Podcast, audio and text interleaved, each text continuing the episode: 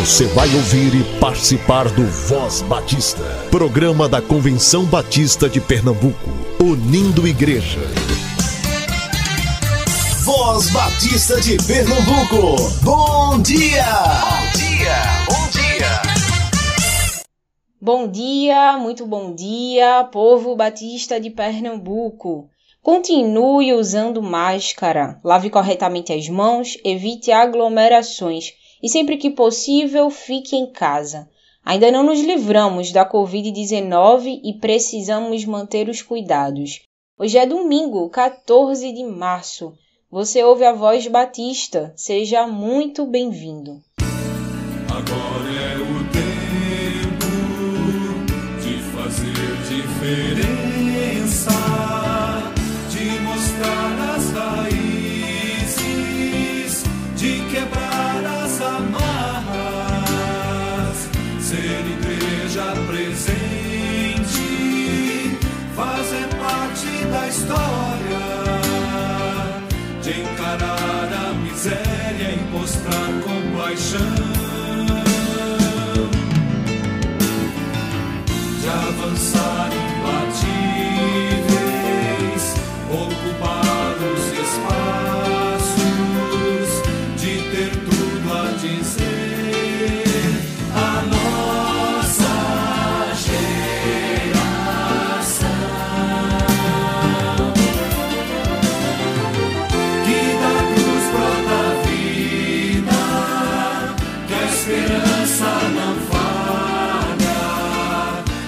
justiça não tarda, que em Cristo salvação.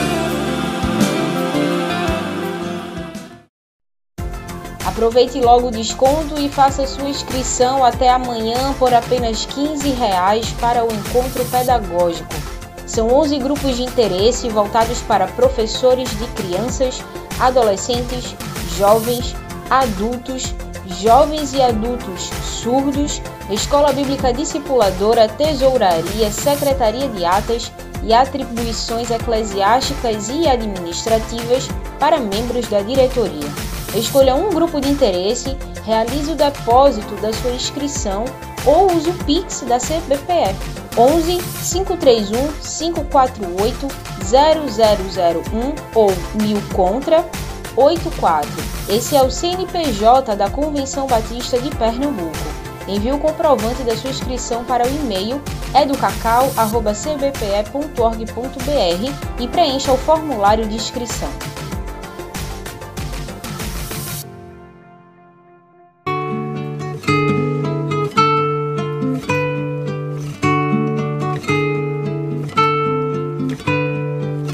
Os nossos olhos escureceram, caiu doente o nosso coração, que já não tinha mais esperança.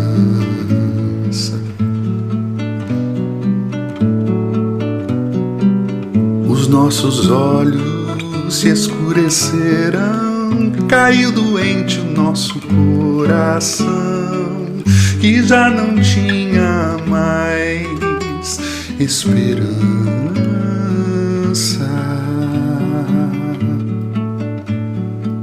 Mas tu, Senhor, reinas eternamente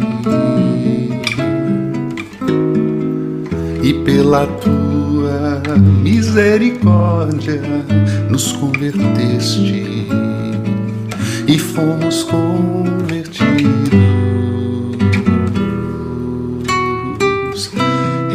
Renovaram-se os nossos dias como antes.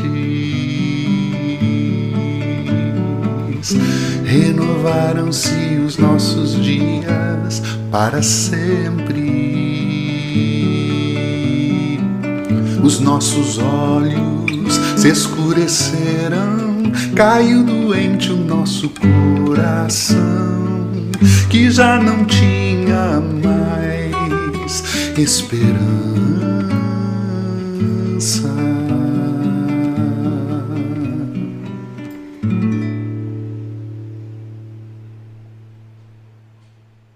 Você ouve agora o pastor Edivar Jimenez, secretário-geral da CBPE. Palavra do secretário executivo da CBPE. Bom dia, rádio ouvinte. Gostaria de convidá-lo a refletir comigo durante alguns minutos num texto das Escrituras Sagradas que tem falado ao meu coração durante esses dias e eu gostaria de compartilhar contigo. Diz assim, 2 Timóteo, capítulo 1, de 1 a 9. Paulo, apóstolo de Jesus Cristo, pela vontade de Deus, segundo a promessa da vida que está em Cristo Jesus, a Timóteo, meu amado filho, graça, misericórdia e paz da parte de Deus Pai e de Cristo Jesus, nosso Senhor. Dou graças a Deus a quem sirvo com a consciência limpa, como serviram os meus antepassados, ao lembrar-me constantemente de você noite e dia em minhas orações. Lembro-me das suas lágrimas, desejo muito vê-lo, para que a minha alegria seja completa. Recordo-me da sua fé não fingida que primeiro habitou em sua avó Loide e em sua mãe Eunice, e estou convencido de que também habita em você. Por essa razão, torno a lembrar-lhe que mantenha viva a chama do dom de Deus que está em você mediante a imposição das minhas mãos. Pois Deus não nos deu espírito de covardia, mas de poder, de amor e de equilíbrio. Portanto, não se envergonhe de testemunhar do Senhor, nem de mim, que sou prisioneiro dele, mas suporte comigo os sofrimentos pelo Evangelho, segundo o poder de Deus, que nos salvou e nos chamou com uma santa vocação, não em virtude das nossas obras, mas por causa da sua própria determinação e graça. Esse texto tem falado ao meu coração porque nele nós encontramos, mais precisamente no verso 7, a divisa da campanha de missões mundiais 2021. A campanha de missões mundiais, para aqueles que me ouvem e não fazem parte da, de uma igreja batista, uma campanha que a cada ano nós fazemos como batistas brasileiros para levantar uma oferta e assim sustentar centenas de missionários ao redor do mundo. Os batistas brasileiros mantêm uma organização chamada Junta de Missões Mundiais, que gerencia a manutenção de centenas de missionários fora do Brasil, pregando o Evangelho, levando o amor de Deus em cada canto deste planeta. Somos nós, batistas brasileiros, que sustentamos esses missionários e essa junta anualmente presta contas nas assembleias da Convenção Batista Brasileira. Um grande desafio que nós estamos enxergando neste momento, além do desafio constante de enviar os missionários para testemunhar do amor de Deus em diversos cantos do mundo, é o desafio do valor da moeda dólar. O dólar chegou a quase seis reais esta semana. Isso significa que para cada dólar que a Junta de Missões Mundiais precisa para manter os missionários fora do Brasil, é necessário que levantemos seis reais. Isso é um desafio muito grande, muito grande. Nós devemos orar pela Junta de Missões Mundiais nesse tempo tão desafiador, que é um tempo de pandemia, em que a renda do brasileiro tem reduzido e o dólar tem aumentado. Oremos pela Junta de Missões Mundiais. Mas eu gostaria de falar sobre o texto. O texto que a junta escolheu é um texto bastante interessante, porque Paulo, com quanto seja um dos maiores doutrinadores, pensadores, teólogos da história da igreja cristã, Paulo também se revela uma pessoa bastante humana na sua maneira de tratar os assuntos.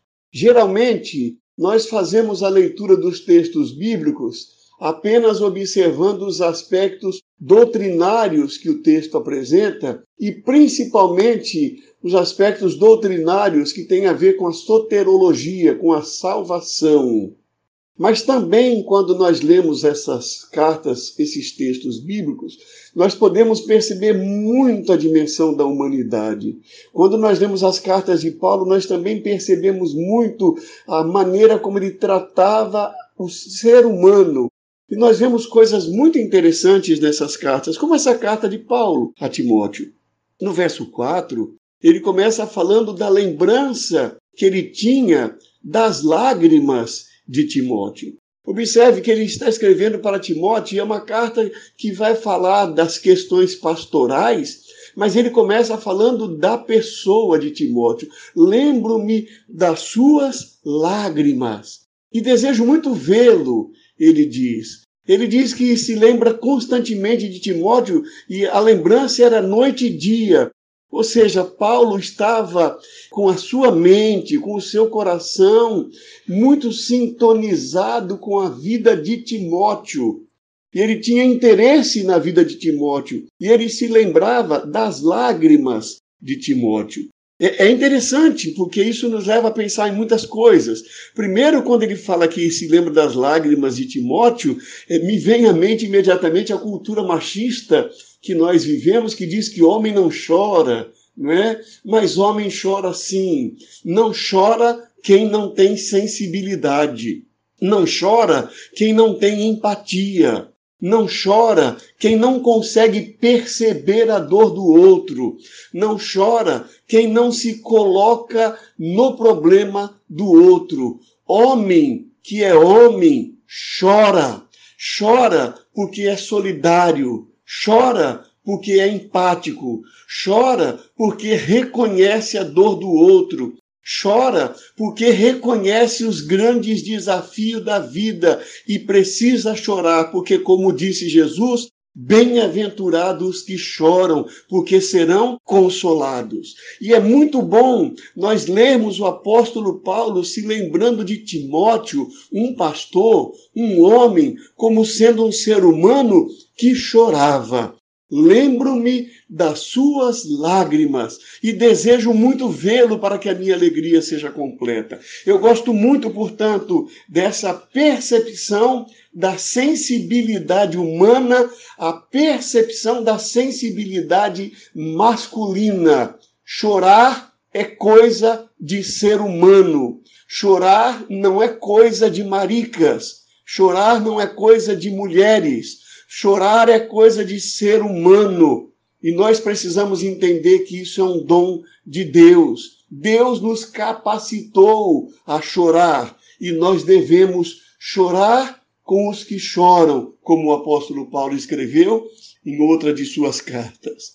Nesse caso, ele está se lembrando das lágrimas de Timóteo. Por que Timóteo estava chorando? Nós não sabíamos.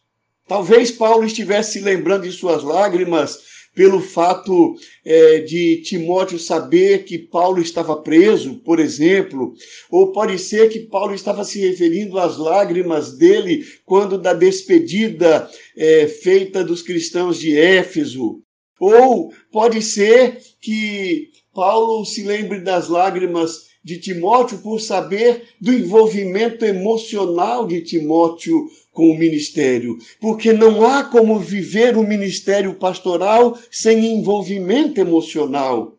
Eu não consigo acreditar num pastor cujo ministério se envolve apenas em torno de uma racionalidade, de uma teologia sistemática, que só vê letras, que só vê conceitos, que só vê doutrinas, que se demonstra incapaz de perceber as dores das pessoas, que se demonstra insensível ao sofrimento da igreja. Um pastor que não sofre com os problemas da igreja. Um pastor que não chora por ver um membro da sua igreja andando por caminhos errados. Que não chora quando vê um membro da igreja se afastando da sua caminhada com Deus nosso envolvimento emocional faz parte da nossa vocação ministerial. Nós não sabemos a razão que levou Paulo a se lembrar das lágrimas de Timóteo, mas ao se lembrar das lágrimas de Timóteo, Paulo estava reconhecendo a importância da dimensão emocional, da dimensão humana no desenvolvimento do ministério. E para consolar Timóteo, Paulo faz algumas colocações. No verso 5, ele recorda Timóteo da fé, que o próprio Timóteo, de que a fé dele não era fingida. E que essa fé não fingida era herança que ele recebeu da sua avó e da sua mãe. Ou seja, Paulo está dizendo: eu me recordo de você chorando, mas eu também me recordo de você como uma pessoa de fé. Uma pessoa de fé é uma pessoa que também chora. Uma pessoa de fé é também uma pessoa que revela suas fragilidades.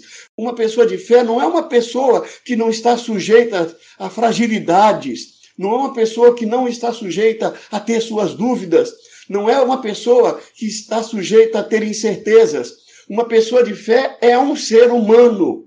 E a sua fé, ela vai fazer diferença em como lidar com as suas lágrimas, com a sua humanidade, com a sua dor, com os seus desafios. Por isso Jesus disse, eu repito, bem-aventurado os que choram. E para superar esses momentos difíceis, Paulo começa dizendo: Eu me recordo da sua fé não fingida.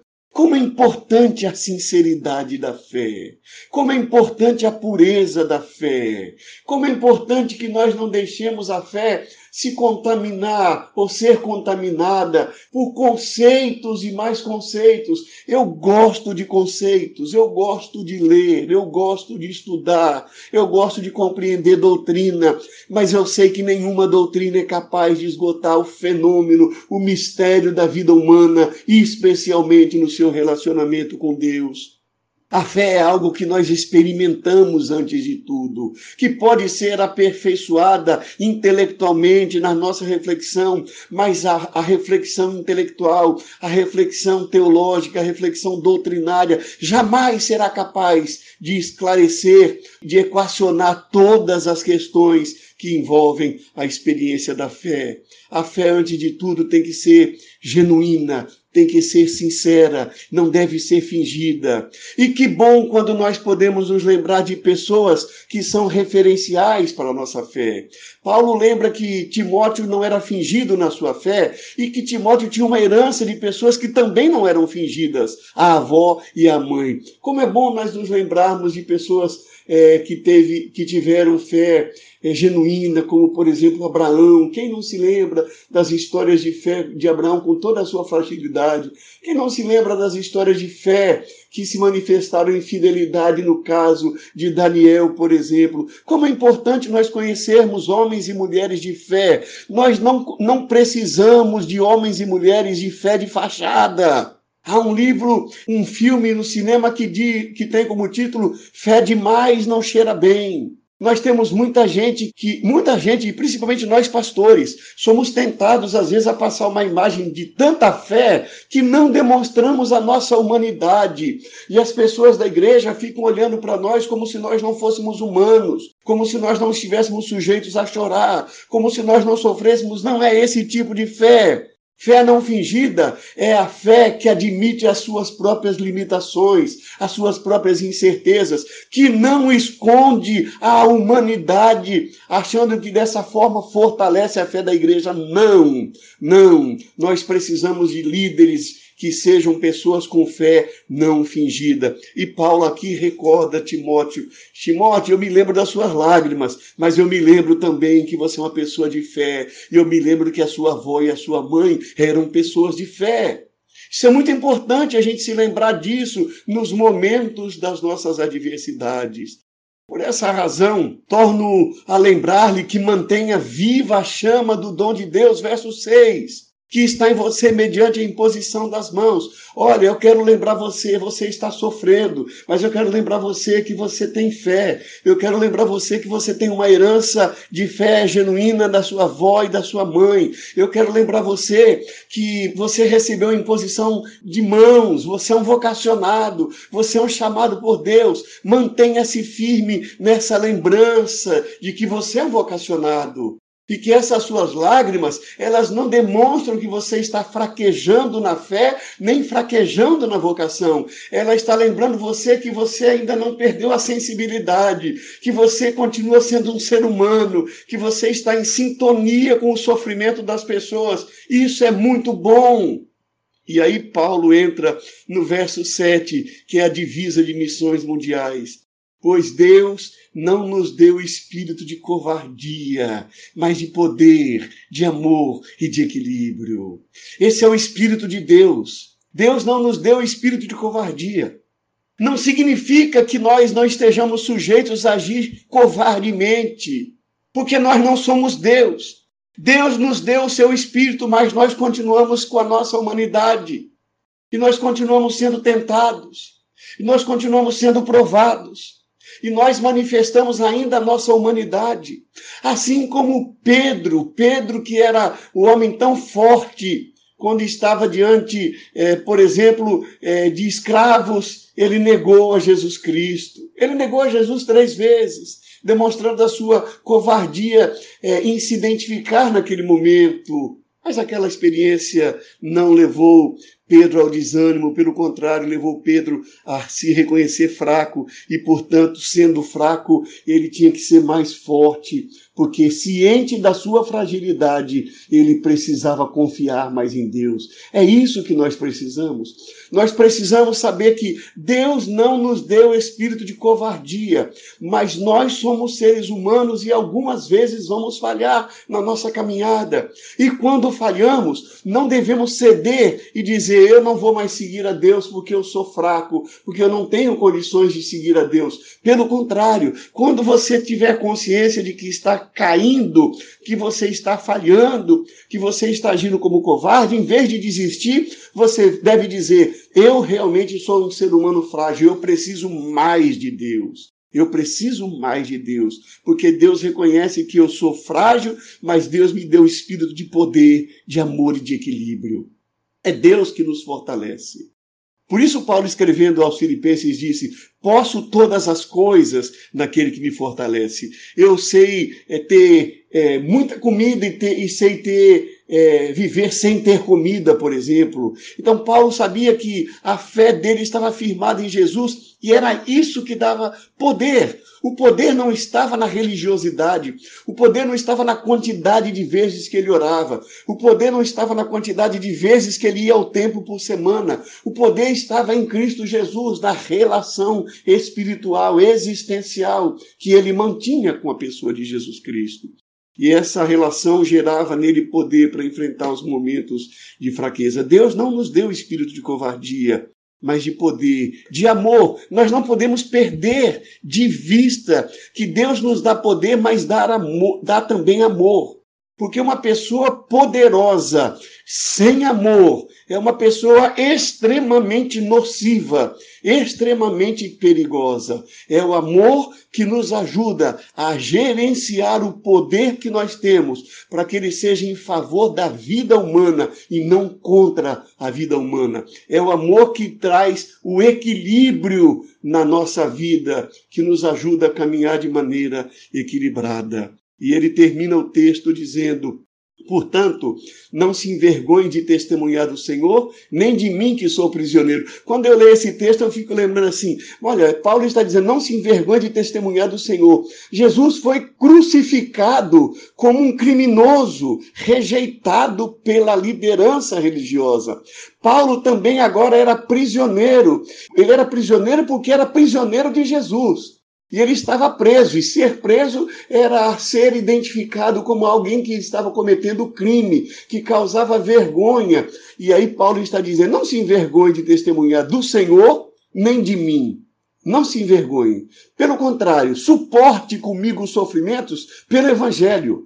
Porque o Senhor foi, foi crucificado não porque era um criminoso, mas pela comunhão dele com Deus. Eu estou preso não porque sou um criminoso, mas porque sou comprometido com o Evangelho. Suporte comigo os sofrimentos pelo Evangelho, segundo o poder de Deus. Nós estamos vivendo uma fase em que o próprio Evangelho está em xeque. A marca evangélico foi roubada.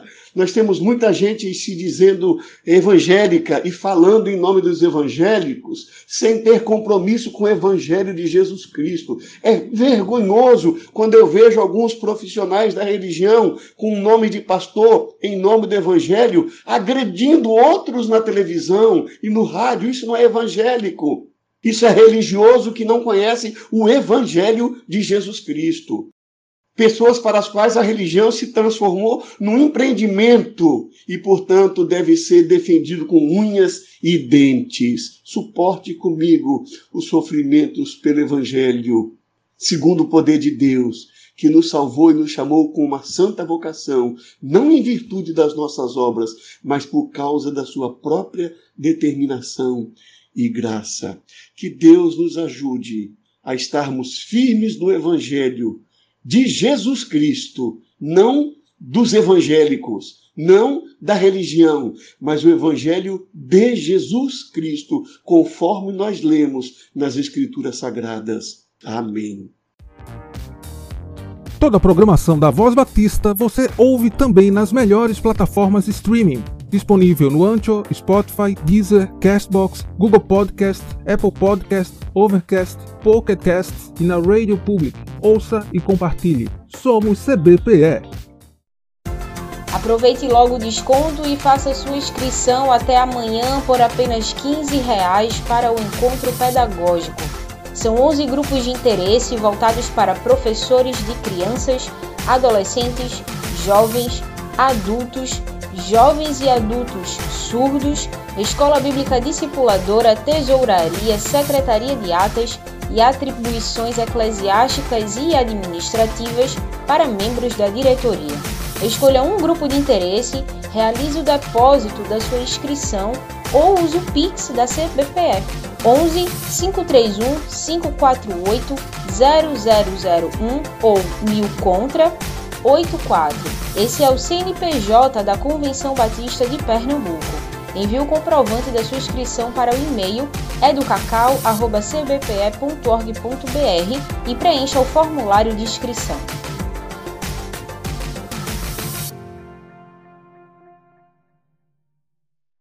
Na, na, sabe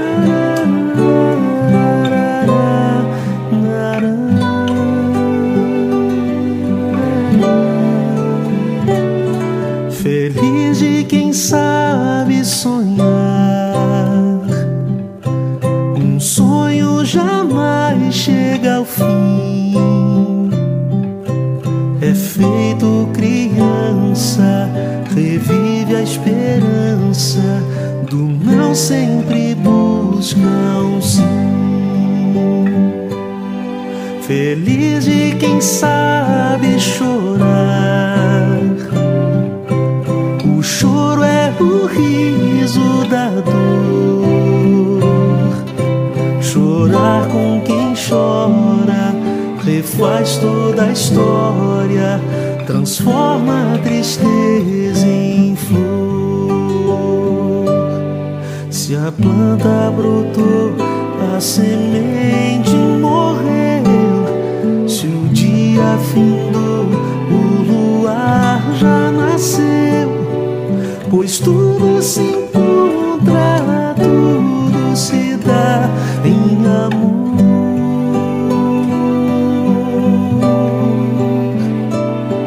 A guerra findou porque alguém se rendeu.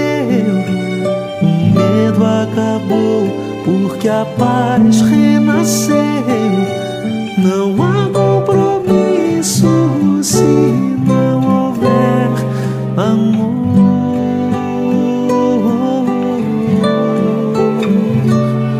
Feliz de quem sabe esperar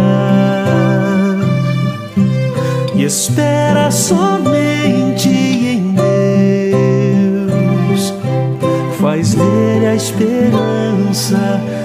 sonho, a mudança, lhe entrega os caminhos seus.